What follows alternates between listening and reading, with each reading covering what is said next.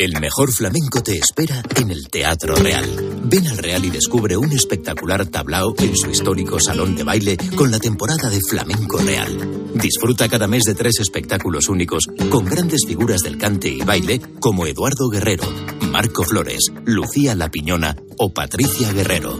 Entradas desde 29 euros en teatroreal.es y Fiber.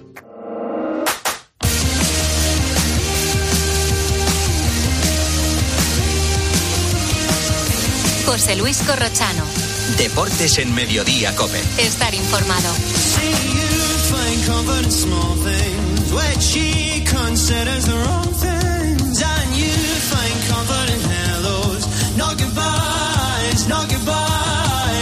A partir de las tres y media, para los muy cafeteros, seguimos en el 106.3. Ahora el gran Pedro Martín, reto Pedrito. Hola Pedro, ¿qué tal? Buenas tardes. Buenas tardes, ¿cómo estamos? Estamos buscando esta semana, viendo lo que ha hecho Fernando Alonso, que has visto que ha subido las acciones, el precio de Sí, las sí, acciones sí, de. Aston Martin, que estamos buscando un gran premio en el que Fernando Alonso fue protagonista. Sí, está la gente muy animada después de ese podio del otro día. Bueno, pues es, era el 99, ¿no?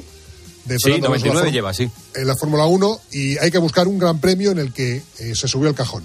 Y ya dije ayer que no fue ni primero ni segundo, que fue tercero. Y esta ya es una pista muy, muy buena para la gente que está muy en la Fórmula 1 y que sea muy entendida. Para Carlos Miguel, ¿no? Por ejemplo. Por ejemplo, que fue un gran premio que no se acabó. Un gran premio que no se acabó y cuando dieron el final, Él era estaba tercero. Bueno, eso lo sabe Carlos Miguel, pero vamos, eso te lo, dice- te lo dice, pero vamos, chas, no has sacado Hace- la frase y te lo ha dicho ya. Hace triqui, triqui, triqui, le da la memoria y dice, este. A ver si coincide la victoria 33 con el podio 100 de Fernando Alonso. Ya Joder, eso sería guay, ¿eh? cerrar ahí el, el Pero la verdad es que no es fácil porque tiene no bichos no, por delante. no es fácil, no es fácil. Pero bueno, a lo mejor pasan cosas. Claro, sí, igual se, ahí se rompen los coches de los sí, rivales. tal, no y sé qué, tal, o esto que acabas de contar, que se termina antes de tiempo, bueno, esas cosas. Bueno, Pedro, hasta mañana, un abrazo. Hasta mañana. Producto del partidazo, la conversación de Juanma Castaño y Rubén Parra con Pau Gasol. ¿Estás tan nervioso como, como antes de jugar una, una final cuando jugabas? ¿Es un nervio distinto? ¿Cómo, cómo es? Sí, es un nervio distinto, porque aquí hay un, factor emocional muy grande ah, pues que, que influye, ¿no? Eh, ya no es solo la tensión eh, de, de un partido, de un momento deportivo, ¿no? Si es un momento realmente pues muy emotivo, abrumador, que hay muchos factores emocionales ahí que, ¿Cómo prepara uno ese discurso, esas palabras? bueno, pues intentando ah, saber un poco de forma específica lo que quieres transmitir, ¿no? Eh, sabiendo que tienes un, un periodo de tiempo limitado, ¿no? Porque al final es una ceremonia que se hace. ¿Cuánto te dan? ¿Cuánto tiempo Eh, tienes? eh, tengo cinco minutos. Cinco minutos. ¿Y, y- y- y puedes leer algo o tienes que sabértelo todo más o menos? ¿Tienes que tenerlo Mm, Bueno, preparado? podría- podrías, pero no es no lo mejor es hablar de como, bueno, como Con yo el corazón. intento hacer, eso es, eh, de forma natural, de forma eh, genuina, transparente, como siempre, de forma, bueno, pues eh, a, corazón abierto y, y nada, es eso, pero es recordar un poco, pues eso, los puntos que quieres que quieres mencionar, a partir de ahí desarrollar un poco, tener un bien interiorizado y, y luego ya, pues eso, compartirlo. ¿Qué te impresiona más? ¿Ver tu camiseta ahí colgada o saber que nunca más nadie va a jugar con el 16 a la espalda en los Lakers? Pues no lo sé, la verdad es que las dos cosas me, me impresionan y, y aún no, no sé no sé y aún no me imagino cómo va a ser ese sentimiento porque realmente es sobrecogedor ah, de ver mi número, mi dorsal en lo más alto de, del pabellón de los Lakers, ¿no? ¿Cuántas veces te han preguntado y cuántas veces te has podido acordar en estas horas de, de Kobe Bryant? Bueno, mm, muchas. o Se sea, puede muchas, revisitar la entrevista o visitar por primera vez en cope.es y en las redes sociales y en podcast, por supuesto, la entrevista de Juan Maiparra con eh, Pau Gasol. Vamos a preguntarle ahora a Daniel Asenjo. ¿Qué preguntamos? En arroba deportes cope Asenjo. Buenas tardes. Preguntamos, Corro, ¿qué tal? Buenas tardes por el Atlético de Madrid y por el Cholo Simeone y si le perdonarías no entrar un año en Champions. Estamos por encima de 1.100 votos y de momento el 64% dice que no, que no se lo perdonaría. Imperdonable. Bueno, vamos al 106.3. Sí, sí, sí, luego me acerco. ¿Quién te ha llamado? ¿Quién va a ser? ¿El inquilino? ¿Y ahora que se le ha roto? No me hables. Llama a la agencia negociadora del alquiler que te lo resuelven todo. Si de tanto escuchar el anuncio en la radio me sé de memoria el teléfono 920 20 11 y encima te pagan ellos, aunque no pague el inquilino. Eso que se llama el tranquiler. ¿Qué aguante tienes? No me puedo creer que sea el inquilino.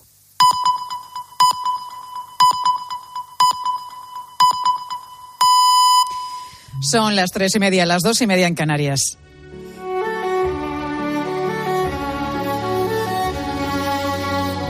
Pilar García Muñiz. Mediodía Cope. Estar informado.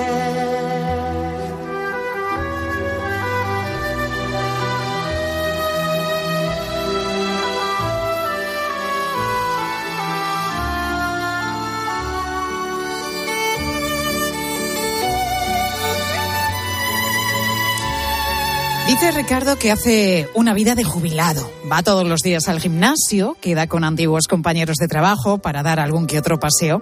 Y ahora pues también está estudiando una carrera, un grado en geografía e historia. Eso es algo que responde a lo que ha hecho siempre. No ponerse ningún límite. Me quedé ciego alrededor de los 20 muchos años, no concretamente, no sé la edad, pero más o menos así ahí perdí totalmente la visión. Actualmente nada más que veo la luminosidad, nada más. Y he sido vendedor de cupón durante 32 años y actualmente estoy jubilado y llevo una vida pues la como la que cualquier jubilado puede llevar.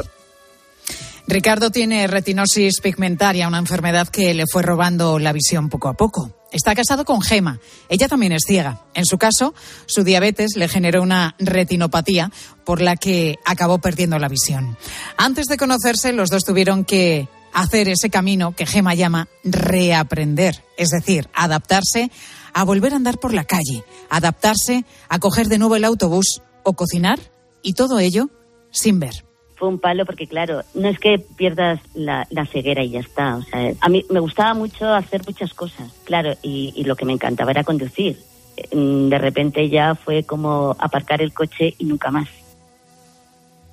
Y en medio de este proceso, Ricardo y Gema tuvieron la suerte de coincidir. Fue en un evento organizado por la ONCE. Ya por el año 96 cuando mi visión estaba ya bastante mal, y que casi no nos pudimos ni ver. Y no, allí la conocí dentro de la, de la ONCE y allí pues bueno, pues surgió el amor. Después de muchos años y unos intentos incluso de adopción que no fueron, no, no estuvieron muy bien, pues bueno, pues llegó María María llegó en 2007 después de una odisea. Primero Gema se quedó embarazada, pero por su enfermedad perdió al bebé.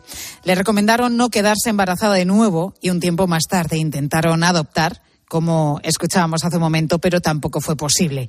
Y cuando ya habían perdido todas sus esperanzas de ser padres, llegó ella, llegó María. Los niños de, de madres diabéticas no suelen llegar a término porque suelen salir muy grandes. Bueno, pues María llegó a término ningún problema hubo, absolutamente ninguno. Y María, salió María a los nueve meses, el mejor regalo que Dios me ha hecho, sin lugar a dudas. María tiene ahora 16 años y siempre pues ha llevado una vida de lo más normal. Eso sí, con un orden determinado, porque todo en su casa está colocado de una forma muy concreta, no solamente para evitar tropiezos.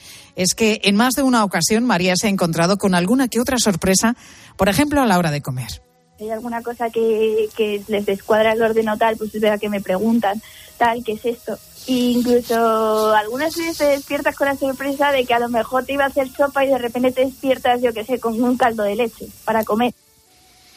Lo que más le gusta a María es viajar como a sus padres. Ellos conocen los lugares de una forma diferente, por el tacto, por el olor y por los ojos también de su hija, por los ojos de María. Valencia fue su primer destino.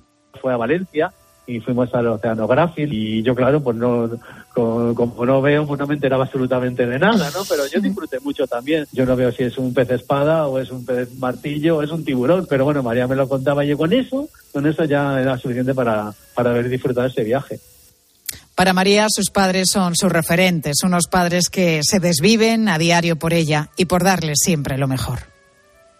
Mi padre yo le definiría como una persona con mucha gracia y como que es muy también muy risueño. Mi madre que es muy muy optimista en la vida y que nunca nunca nunca la vas a ver triste o llorando ni nada, siempre está con una sonrisa en la cara.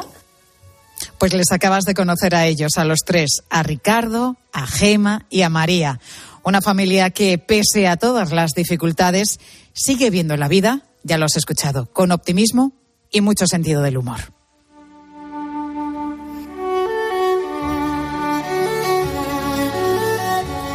Pilar García Muñiz. Mediodía Cope. Estar informado.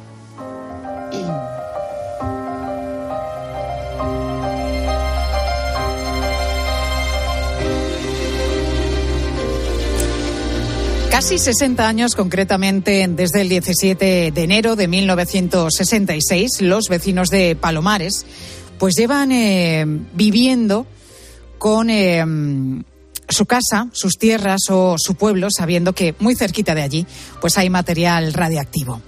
Ese día, te recuerdo, el 17 de enero de 1966, la tranquila pedanía de Cuevas de Almanzora registró el mayor accidente nuclear de la Guerra Fría.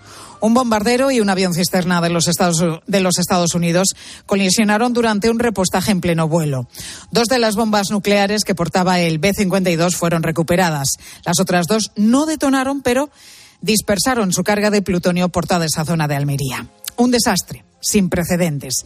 Sin embargo, tan solo dos meses después, el régimen franquista daba por finalizada la limpieza de toda la basura radiactiva con el famoso baño de Manuel Fraga allí en Palomares. Para demostrar con el ejemplo que no existe peligro de radioactividad en esta zona costera, el ministro señor Fraga Iribarne, el embajador de Estados Unidos y el jefe de la región aérea del Bueno, acuérdate de, de, esa imagen de Fraga con su famoso bañador Meiva, bañándose como si no pasara nada en esa playa de, de, Palomares.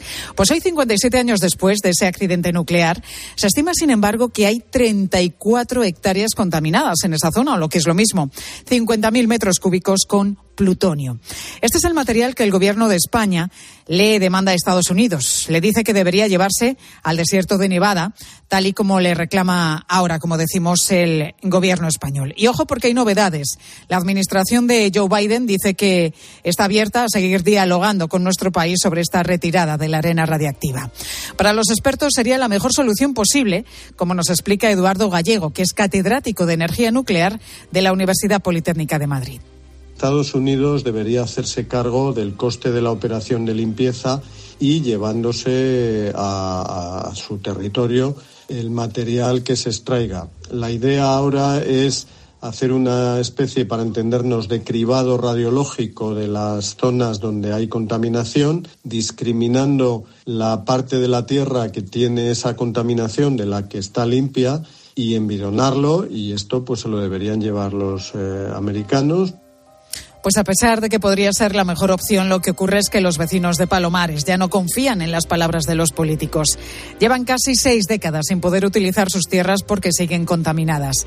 Es el caso, por ejemplo, de Atanasio de Aro, nació en Almería, justo el mismo año en el que cayeron las cuatro bombas nucleares en el 66. Hoy, con 57 años, es el heredero de una de las 44 parcelas contaminadas. Pues esta es una propiedad familiar eh, afecta una, una parte que es la parte superior de la finca. Pues se entiende, por unos estudios, como todo esto se ha demorado tanto, pues se entiende que el sentido del viento que hubo ese día pudo hacer que el depósito radioactivo eh, se extendiera más allá de donde cayeron las bombas. Esta propiedad de Atanasio y de su familia está dentro de las 40 hectáreas que fueron valladas en 2017 cuando se descubrieron altos niveles de radioactividad. El compromiso era que serían descontaminadas y les serían además devueltas, pero no ha ocurrido ni una cosa ni la otra. Es más, van a quedarse sin ellas y, como suele decirse, por cuatro duros. ¿Qué ocurre? Que cuando tú demoras una solución, porque el tema está todavía a día de hoy abierto, ahora nos quieren hacer una expropiación por, de carácter de urgencia, es una cosa que es un hecho que en teoría no está explicado ni tiene sentido, porque si los hechos ocurrieron hace 57 años, ¿qué hecho el que ha provocado ahora que se dé un procedimiento de urgencia para, para expropiar? ¿no? Lo que defienden desde el Gobierno para esta expropiación forzosa es que siendo propiedad del Estado, pues será más fácil la limpieza de toda esa zona. Sin embargo, solo seis de los 44 propietarios afectados han aceptado la oferta. Atanasio es precisamente uno de ellos. Extensión de nuestra propiedad afecta a unos 4.000 y algo de metros. La valoración que se ha hecho eso es de, de un euro en el procedimiento de urgencia. Bueno, nosotros nos hicieron una oferta, el, entendemos, ya lo digo, desde la desidia y el hastío, que había que, que aceptarla y, y, bueno, pues ahora esperamos el, el abono de las indemnizaciones correspondientes. Unas indemnizaciones que no acaban de llegar ni tan siquiera para los que, como él, como Atanasio, han aceptado esa oferta. Esto es como un daño permanente, pues al demorar la solución es como revivirlo constantemente y todo esto pues hace que las heridas no se cierren y al final lo que produce es una causa de fatiga, desidia y hastío. Pues con plutonio todavía en sus tierras y sin recibir el dinero que les corresponde, pues es lógico que la herida continúe abierta. Y eso a pesar de que dos meses después del accidente a los afectados les dijeron que aquello estaba ya todo solucionado hacían firmar a esas personas afectadas un escrito en el que reconocían que sus terrenos habían sido limpiados y que por lo tanto estaban libres de libres de todo y además se comprometían a no comerciar esos productos que 27 años después pues sigue habiendo radioactividad en, en esos terrenos. La verdad es que es muy escasa pero sigue habiendo. Es Rafael Martos, periodista y autor del libro Palomares en los papeles secretos de Estados Unidos y que conoce perfectamente este tema, pues nos contaba que los vecinos de, de allí, de esa zona de Palomares, están hartos de llevar 57 años sin una solución definitiva y lo que es peor, con el estigma de la radioactividad muchos de esos terrenos eran, por no decir todo, terrenos de labor, mm, es decir, de, de, agricultura, de tomate, de pimiento. Todo eso lleva eh, como una especie de mancha sobre todo el producto que pueda salir de una zona tan agrícola como esa, unido también a la parte a la parte turística. Pues ojalá que Estados Unidos y España se pongan de acuerdo sobre la retirada de todas las tierras contaminadas de Palomares. 57 años después de este accidente nuclear, los habitantes de esta localidad y también de Cuevas de Almonzora, desde luego, se lo merecen. pa' comerte toda todita si estás tú. Te ves tan rica esa carita y ese tatu. Ay, así que la nota nunca se va. No hace falta nada si estás tú. Yo no sé ni qué hacer. Pues esta música la escuchaba a todas horas el vecino del primero, situado encima de la peluquería Pelo Indio en el distrito madrileño de Usera. La música siempre a tope, y más cuando la propietaria del negocio la subía para tratar de amortiguar así el sonido de los secadores de pelo. Pero nada hacía sospechar que la denuncia de este vecino por ese ruido ensordecedor pues acabaría por destapar un negocio de belleza plagado de irregularidades. La sorpresa se la llevaron los agentes de la Policía Municipal cuando llegaron allí a ese local pensando que el ruido de la música y los secadores eran realmente el problema. Lo primero que les llamó la atención es que el local funcionaba como peluquería y centro de estética, una especie de salón de belleza que sin embargo tenía licencia de zapatería y tienda de ropa. La segunda sorpresa se la encontraron cuando en uno de los habitáculos había una mujer venezolana que hacía manicuras, hacía también pedicuras y tratamientos de micropigmentación como cejas permanentes o perfilado también de labios sin titulación alguna y sin vacunas contra la hepatitis o el tétanos, como marca la ley. Lo más llamativo eran las condiciones higiénicas del material que empleaban, cuchillas o agujas sin esterilizar, que no eran desechables y que se guardaban, fíjate, en botes de chicles. El salón de los horrores, como ha sido bautizado. Pues el caso se completaba con pistolas de micropigmentación, con tintas también sin homologar, con tintes de pestañas que causaban quemaduras en párpados y con productos como cremas o geles que contenían sustancias cancerígenas prohibidas tanto por la Agencia Española como la Europea del Medicamento. Hasta mil 467 productos se incautó la policía por incumplir algún tipo de normativa. Pues afortunadamente lo que se encontraron los agentes en ese centro no es lo habitual en las clínicas de estética de nuestro país. María Celada, con la que vamos a hablar a continuación, es propietaria de una clínica en San Sebastián de los Reyes, en Madrid. María, muy buenas tardes. Hola, buenas tardes. Bueno, me imagino que cuando habrás conocido esta noticia, que la conocíamos en las últimas horas, te habrá llamado la atención tantísimo como, como a nosotros, María, porque afortunadamente lo que decimos, esto es algo bastante excepcional, porque en vuestro caso, ¿qué productos utilizáis para los diferentes tratamientos? Porque la Agencia Española del Medicamento, María, regula en algunos casos productos o más bien componentes que nunca deben emplearse. Claro, sí, nosotros solemos utilizar siempre laboratorios españoles o europeos y que han pasado todos los controles de, la Agencia Española del Medicamento y también que nos piden, eh, antes de vender, nos piden pues todos los requisitos, la licencia de sanidad, eh, que tengamos una doctora que es quien va a, hacer esos tratamientos Y bueno, básicamente porque nos da más seguridad. Cuando el laboratorio pide todos esos, esos requisitos, pues es un laboratorio muy fiable. En el eh, centro que este del que hablábamos de Usera en Madrid, la policía encontró cuchillas dentro de botes de chicles. ¿Cómo almacenáis vosotros, María, el instrumental que utilizáis y cómo se desinfecta tanto ese material como las superficies? Pues eh, las agujas se, se ponen en contenedores amarillos que suele, vamos, que hay en todas las clínicas porque es un requisito de sanidad. Las agujas y los los botes de, de la toxina se ponen en esos contenedores amarillos que luego se, eh, se lo lleva la empresa de gestión de residuos. Es decir, Y lógicamente, los- María, son agujas desechables. Es que partimos de esa base. Sí, sí, todo desechable.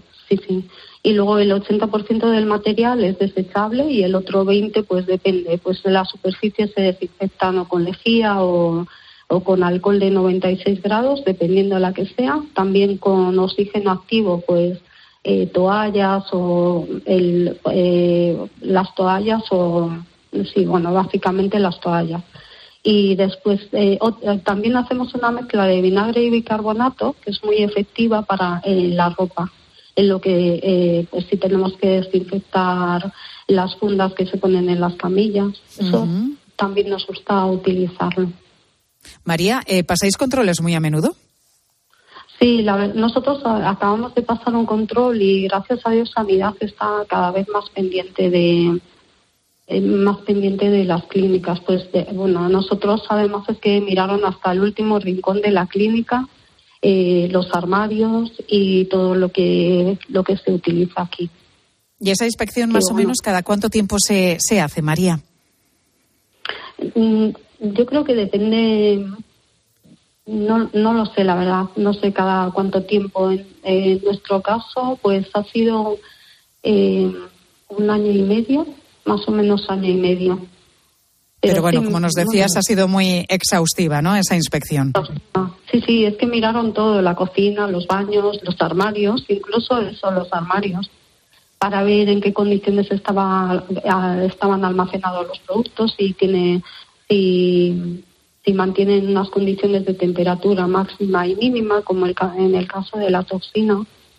Y pues bueno, las, eh, llevar mascarillas. Claro, fundamental también la conservación de, de ciertas eh, de ciertos productos, ¿no? Estamos hablando de una mala praxis que ocurre, pues, generalmente en clínicas ilegales o low cost.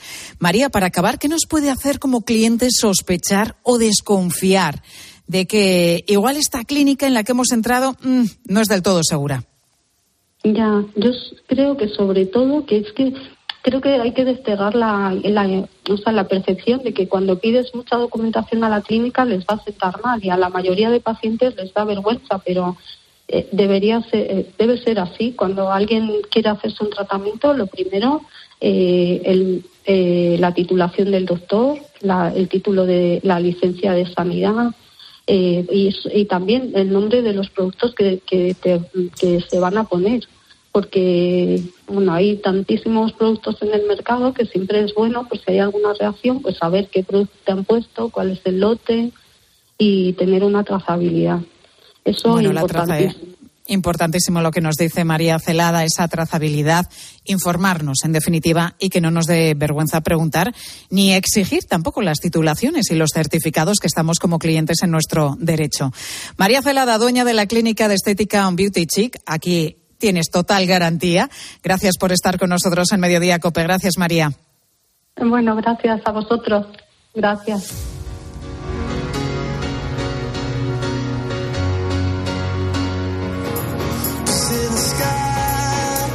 Bueno, ya sabes que esta madrugada, y si no lo sabes, para eso estamos nosotros, para contártelo, pues en la ciudad de Los Ángeles vamos a vivir un momento muy especial para el deporte español, un momento sin duda histórico. El equipo de baloncesto de Los Ángeles Lakers va a retirar el dorsal 16 que durante seis años llevó a su espalda Pau Gasol. Retirar una camiseta a un dorsal es uno de los mayores homenajes que puede recibir un, jugador. Anoche el propio Pau Gasol contaba en el partidazo de Copea Juanma Castaño que es un sueño cumplido. Eh, es un momento que, bueno, pues yo había soñado en ganar un campeonato de la NBA, pero estar eh, en el Olimpo de los Lakers eh, no era algo que entraba ni en el mayor de mis sueños. El hermano deportivo de Gasol ha sido durante toda su carrera Kobe Bryant. Juntos ganaron los dos anillos de campeón de la NBA que tiene Gasol y pasaron a la historia como una de las mejores parejas que recuerda el baloncesto mundial.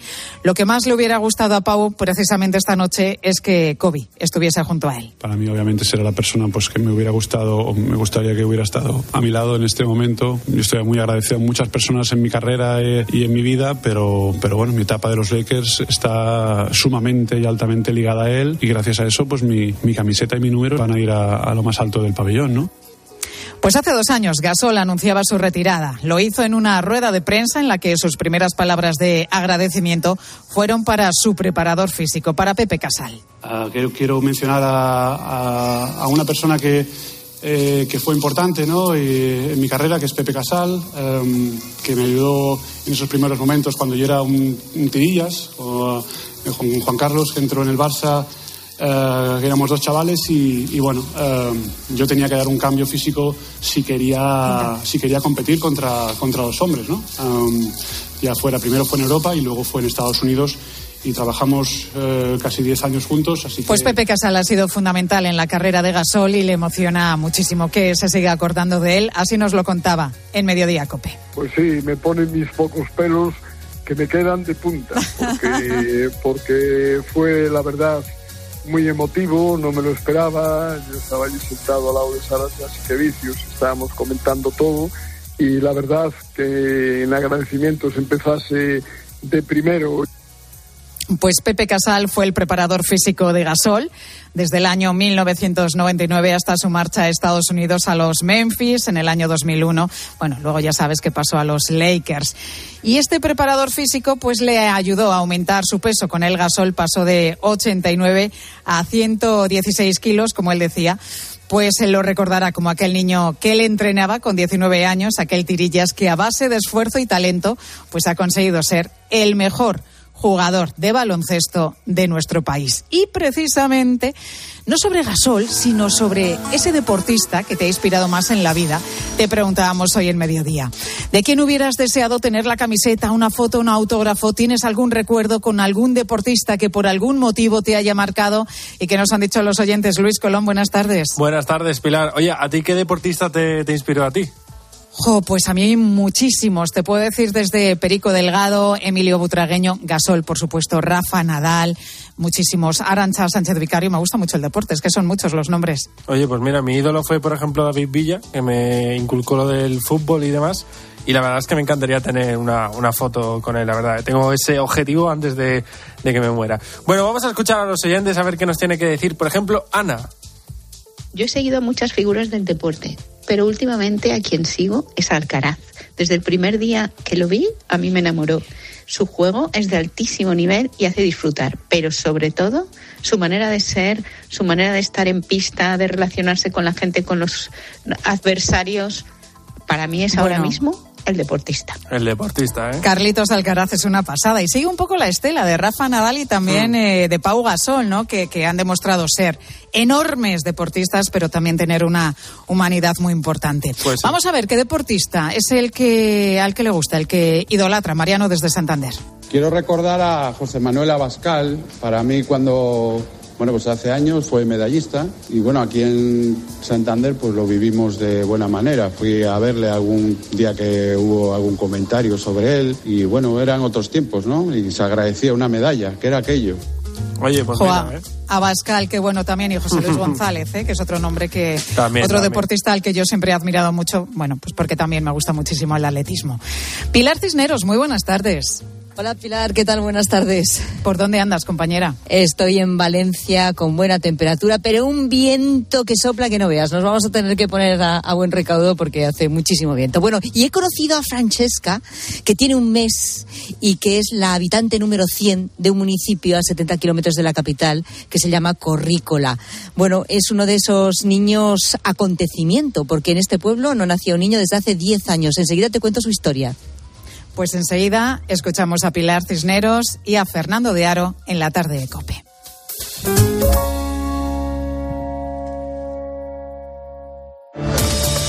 Escuchas Mediodía Cope. Con Pilar García Muñiz. Estar informado.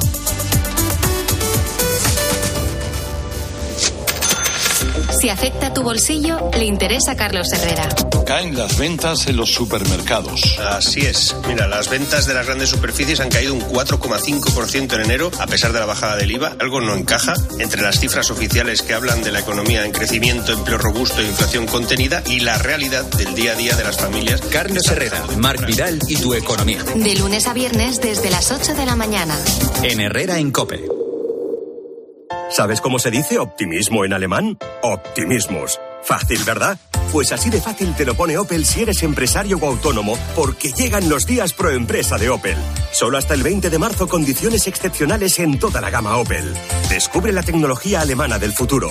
Ven a tu concesionario o entra ya en opel.es. Soy Aida de Carglass. Si tu parabrisas tiene un impacto, repararlo es súper fácil. Solo necesitas tu móvil, tablet u ordenador y entrar directamente en carglass.es. Pides cita y nosotros lo reparamos. ¿Dónde y cuando quieras. Carglass cambia, Carglass repara. Llegar a casa es un momentazo, pero es lógico y normal que pienses algo así. Lo que más me preocupa cuando pienso en mi casa son los y si... ¿Y si entra alguien? ¿Y si ha pasado algo? Pues para eso necesitas Securitas Direct, porque su alarma cuenta con sensores en puertas y ventanas por si entra alguien, respondiendo en 20 segundos avisando a la policía. Porque tú sabes lo que te preocupa y ellos saben cómo solucionarlo. Llama ahora al 900-666-777 o entra en securitasdirect.es. Elegir Grana Padano es abrazar los valores italianos que lo hacen único. Porque en el sabor de Grana Padano se encuentra el sabor de Italia, la emoción de compartir un sabor que enamora al mundo entero. Grana Padano, un sentimiento italiano. ¿Y si el coche del futuro ya estuviese aquí? En Spoticar, líder europeo en vehículos de ocasión, te ofrecemos vehículos eléctricos para ser más sostenibles y, sobre todo, vehículos renovados más duraderos. Porque sabemos que cuando conduces un coche fabricado ayer, solo piensas en el mañana. Y ahora en Spoticar, llévate tu vehículo de ocasión con un año de seguro a todo riesgo incluido o ventaja equivalente. Aprovecha esta oportunidad hasta el 31 de marzo para coches financiados con PSA Financial Services. Consulta condiciones en spoticar.es. Este jueves 9 de marzo, coincidiendo con el Día Mundial del Riñón, vive la tarde de COPE en directo desde GSK, compañía farmacéutica guiada por la ciencia y la innovación responsable. Conecta con tus riñones y descubre más sobre la enfermedad renal crónica, sus complicaciones y su impacto en la calidad de vida. Todo en la tarde de COPE, este jueves 9 de marzo, con GSK. Conecta con tus riñones. Si quieres saber más, visita pacientes.gsk.es. Para más información sobre las enfermedades, consulta con tu médico. Piensas? Escríbenos en Twitter en arroba cope y en facebook.com barra cope.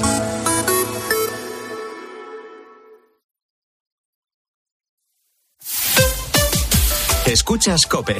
Y recuerda, la mejor experiencia y el mejor sonido solo los encuentras en cope.es y en la aplicación móvil. Descárgatela.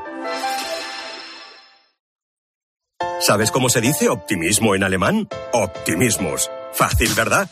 Pues así de fácil te lo pone Opel si eres empresario o autónomo, porque llegan los días pro empresa de Opel. Solo hasta el 20 de marzo condiciones excepcionales en toda la gama Opel. Descubre la tecnología alemana del futuro. Ven a tu concesionario o entra ya en opel.es. Cuando Sofía abrió su paquete de Amazon, los ojos se le abrieron como platos. Botones sensibles al tacto y sensor de presión inteligente. Era el cepillo de dientes eléctrico de sus sueños por un precio menor del que jamás habría imaginado. Cinco estrellas de Sofía. Empieza a buscar en Amazon hoy mismo. Soy Aida de Carglass. Si tu parabrisas tiene un impacto, repararlo es súper fácil. Solo necesitas tu móvil, tablet u ordenador y entrar directamente en carglass.es. Pides cita y nosotros lo reparamos. ¿Dónde y cuando quieras. Carglass cambia, Carglass repara. Algo pasa con los adolescentes y su forma de mirarse. Vamos a ver si nos puede ayudar Marian Rojas en el diván. Marian Probablemente es de las cosas que más me preocupa a mí ahora mismo en lo que estoy tratando en, en consulta y en clínica habitual. historiador que nos va a hablar de algo que a mí me interesa mucho, que es el turismo industrial. Buenos días. Consiste en recuperar los espacios industriales. Y curiosamente España... En COPE de 10 de la mañana a 2 de la tarde, los sábados y domingos, el mejor entretenimiento lo encuentras en fin de semana. Bienvenido a tu programa. Esto es fin de semana de la cadena COPE y hoy es Con Cristina López Slichting.